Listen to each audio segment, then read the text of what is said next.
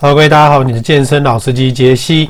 今天讲的话题比较严肃，反正呢，总而言之呢，就是今天早上呢，呃，我在我的群组看到一篇文章，就是讲说高蛋白。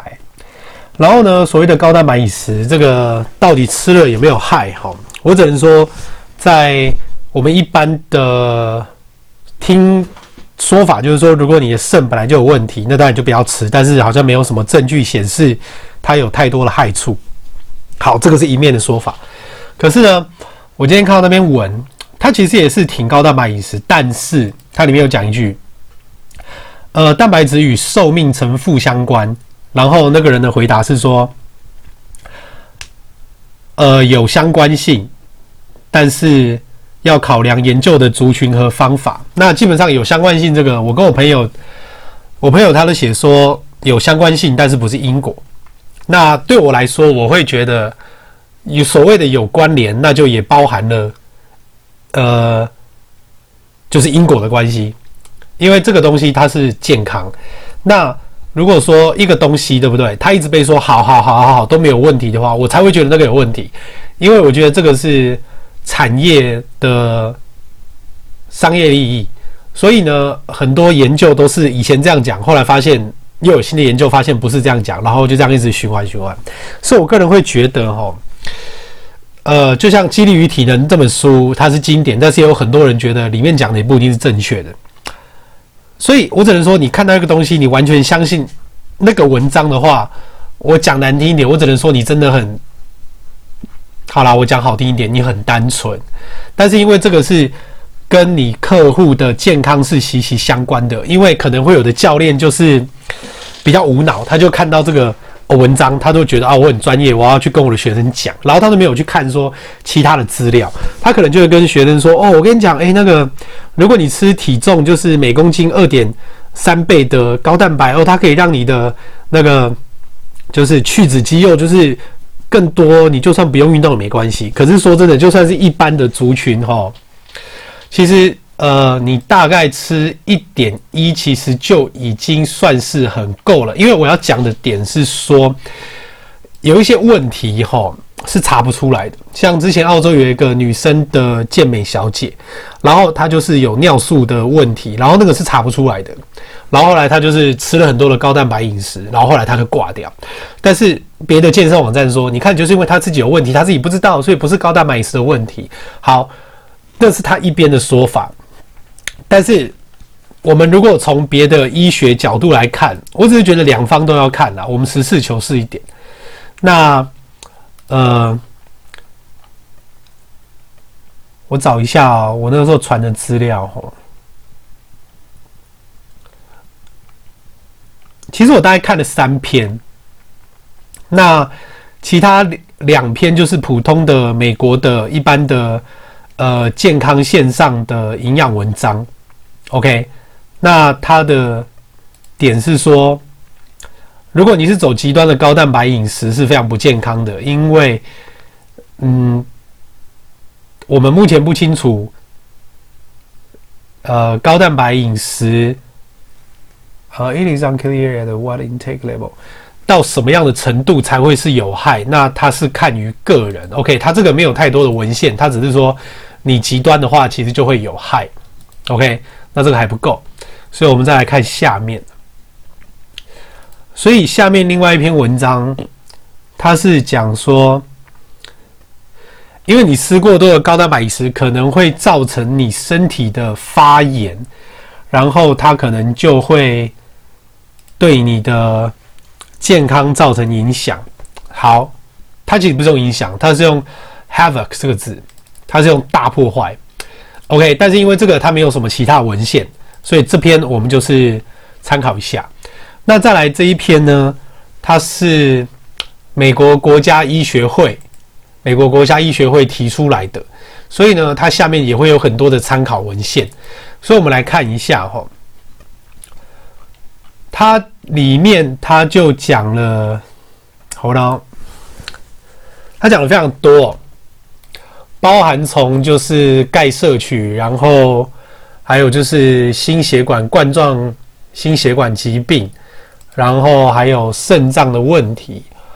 那这篇文章它前面讲了说，我比较在意的一句就是要说，因为呢，现在的这一些高蛋白产品，它会强调你吃多了可以增加运动表现，所以许多年轻人也不会有所谓的处方，就是一直摄取。但是这样是非常危险的，因为它可能会增加你的骨骼、肾脏、肝脏的代谢负担。那当然，我是知道我们一般流行的说法是说，只要你没有事，你肾没有事，基本上吃这个是没有问题的。那他说，因为摄入饱和脂肪和胆固醇，甚至癌症，高蛋白、高肉饮食也可能增加冠心病的风险。那呃，他这边的美国国家医学图书馆国立卫生研究院就是 PNC 哈，他这篇文章。嗯，我贴在留言区好了。反正虽然英文很多，可是大家可以用那个中文翻译来稍微看一下。总言之呢，一个东西很极端的话，它的确就是不好的。因为我们的人生本来就不是极端。然后你今天你也不是要去参加健美比赛，你可能只是要偶尔有一个健康的身体，有一个还不错的身材。那反正呢，我是觉得如果跟商机有有利益往来的东西，我觉得就是要稍微。嗯，那个那个字怎么讲啊？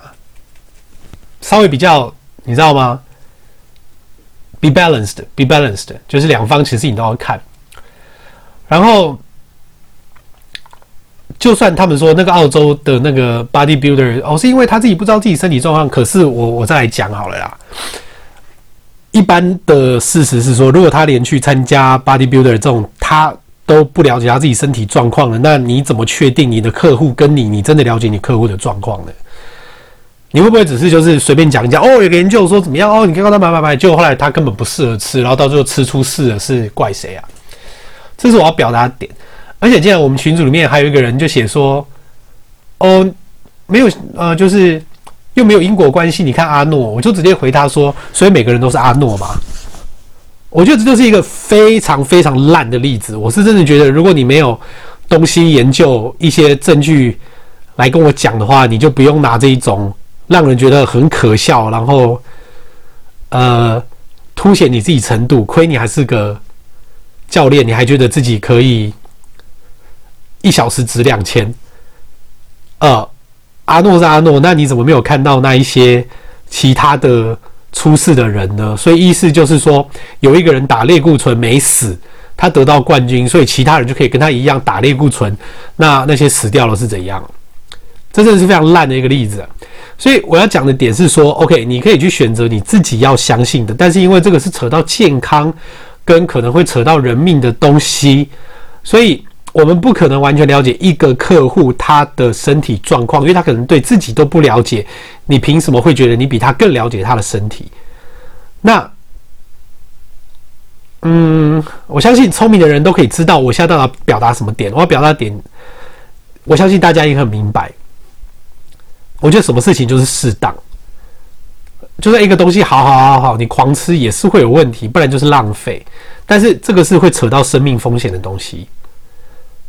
OK，所以我希望大家可以就是正反两面，我也不能讲正反，应该是说你不同角度的研究都要去看一下。因为之前不是也很流行一些什么有的没有饮食法，干嘛干嘛干嘛，大家一窝蜂，结果后来不是有一堆人停经，然后有一堆人就是出了一堆问题嘛。拜托，这个世界没有想那么单纯，请你把这些可能会有的利益考量考虑进去。那因为这个东西文献的话，哈，它下面的确也有很多就是。例如说，呃，医生学会啊，医学生临床营养啊，营养学报啊，肾脏国际啊，美国纽约的外科治疗，然后营养学会论文集这些什么什么东西，我是觉得都要看，自己心中有一把尺，不要说只看了一下，因为真的有人就是会看到那种就是农场文或者是脸书的贴文，就说哦，你看最新知识，可是问题是真的吗？我觉得。